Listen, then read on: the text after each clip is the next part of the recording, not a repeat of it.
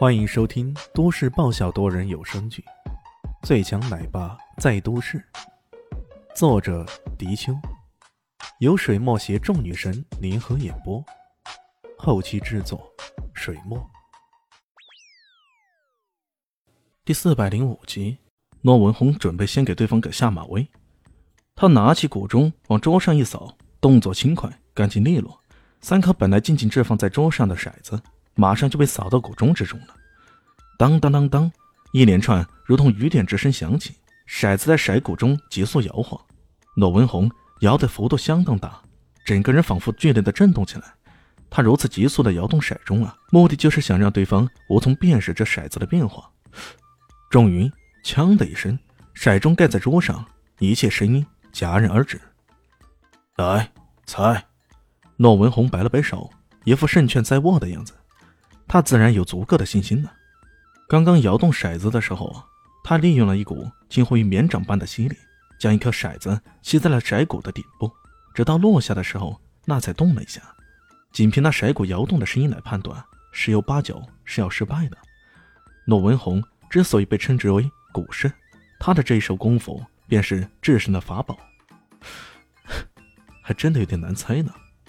李炫笑呵呵的，不过。他随后伸出了两根手指，我猜是这个。两根手指，诺文宏这下可有些愣神了。你这是开玩笑吧？两点，三颗骰子，只有两点。诺文宏不禁失笑了。嗯，没错，的确是两点。如果我说错了，全当是给你送钱了，哥钱多不介意啊。这一句“搁钱多不介意”，说的霸气十足，却引得诺文宏冷笑不已。连袁云中也觉得这小子是装逼过度了，明明是猜不中，可还是装模作样的。好，给你看看。诺文宏拿开骰盅，明明是三颗骰子，这他这么一打开，才发现问题来了。原来被吸起来的那颗骰子。随着他这么一拿开的骰盅，竟然化成了粉末，风轻轻一吹，全没了。而剩下的两颗骰子，红红的圆点，一如相似的红豆那般。嗯，此刻的骰魔诺文宏看来，却不是相思，而是想死。怎么回事这到底是怎么回事他是怎么做到的？一颗好好的骰子，怎么说粉碎就粉碎了？还是粉碎的那么彻底？这小子好厉害的弹指神通啊！旁边静静的看着的年轻人眉毛一掀，暗自点了点头。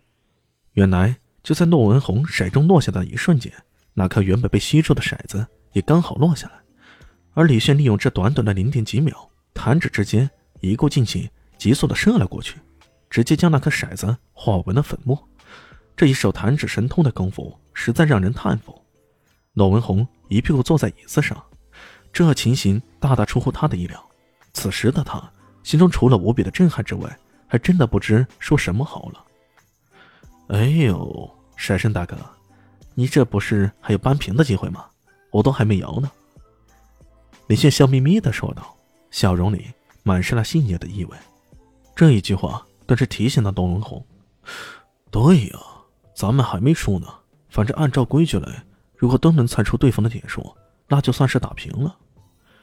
他重新振作精神，一摆手，做了个请的姿势，来。随即，他静气凝神，整副身心都投入进去。李迅笑眯眯的拿过骰盅，然后一把抓起了三个骰子，哗啦一声，放进了骰骨中。他的这一动作简直让人匪夷所思。要知道，这可是菜鸟中的菜鸟的做法。然而。李轩很随意的将那骰盅往空中一抛，这动作原本也没啥，毕竟一些高手像电影里像电影里上海滩赌圣那样，星爷的表演也是如此。这骰盅在空中滞留的时间还挺长的呢。可有所不同的是，他这么一抛，居然将那些骰子都给抛了出来，骰子星星点点的散落在半空中，而李轩居然还真的学着星爷那样叼着根烟。等那骰子和鼓钟纷纷落下的时候，他也不慌，甚至连弹哧哧的声响，那些骰子再一次往上跳动着，那样子简直就像是被无形的线操控着似的。李迅好整以暇的利用这个时间用打火机，啪嗒一声点了根香烟。随后，他伸手接住最先坠落的骰盅，喷出一口浓烟，以一种接吻的方式，哒哒哒哒，连续几下将骰子给接住。骰盅往下一盖，伸手一摆，来猜呀。如果说那骰子在半空摇晃的时候，一切处在慢镜头的状态，可一眨眼，这骰盅接住、喷烟、接骰子，一切变成了快镜头。鲁文宏被他这一手给搞糊涂了。本来他判断对方点数的方法是靠听的，从骰子进入鼓中开始，每一下摇晃，他都可以通过听觉，如同听见。这一下好了，李迅根本不按常理出牌，这骰子被抛到半空中，初始状态看得并不真切，骰子并没有撞击鼓中，他也无法听到。本来后面骰中将骰子接回来的时候，他通过眼睛，他通过眼睛看，耳朵听，也还是可以判断的。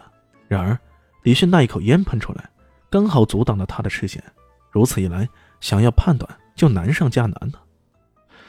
说吧，多少点？李炫笑眯眯的，啊，给你个提醒，开大的。开大，这么一说，好像难度降低了不少。毕竟，如果你猜一颗或者两颗骰子，那这个范围就大大缩小了。可诺文宏却又死拧起来，万一这家伙是骗我的呢？谁知道他是不是随口说的呀？本集播讲完毕，感谢您的收听。喜欢记得关注加订阅，我在下一集等你哦。哦，对了，我是谁？我是最大的鱼，也是你们的林园长林静初。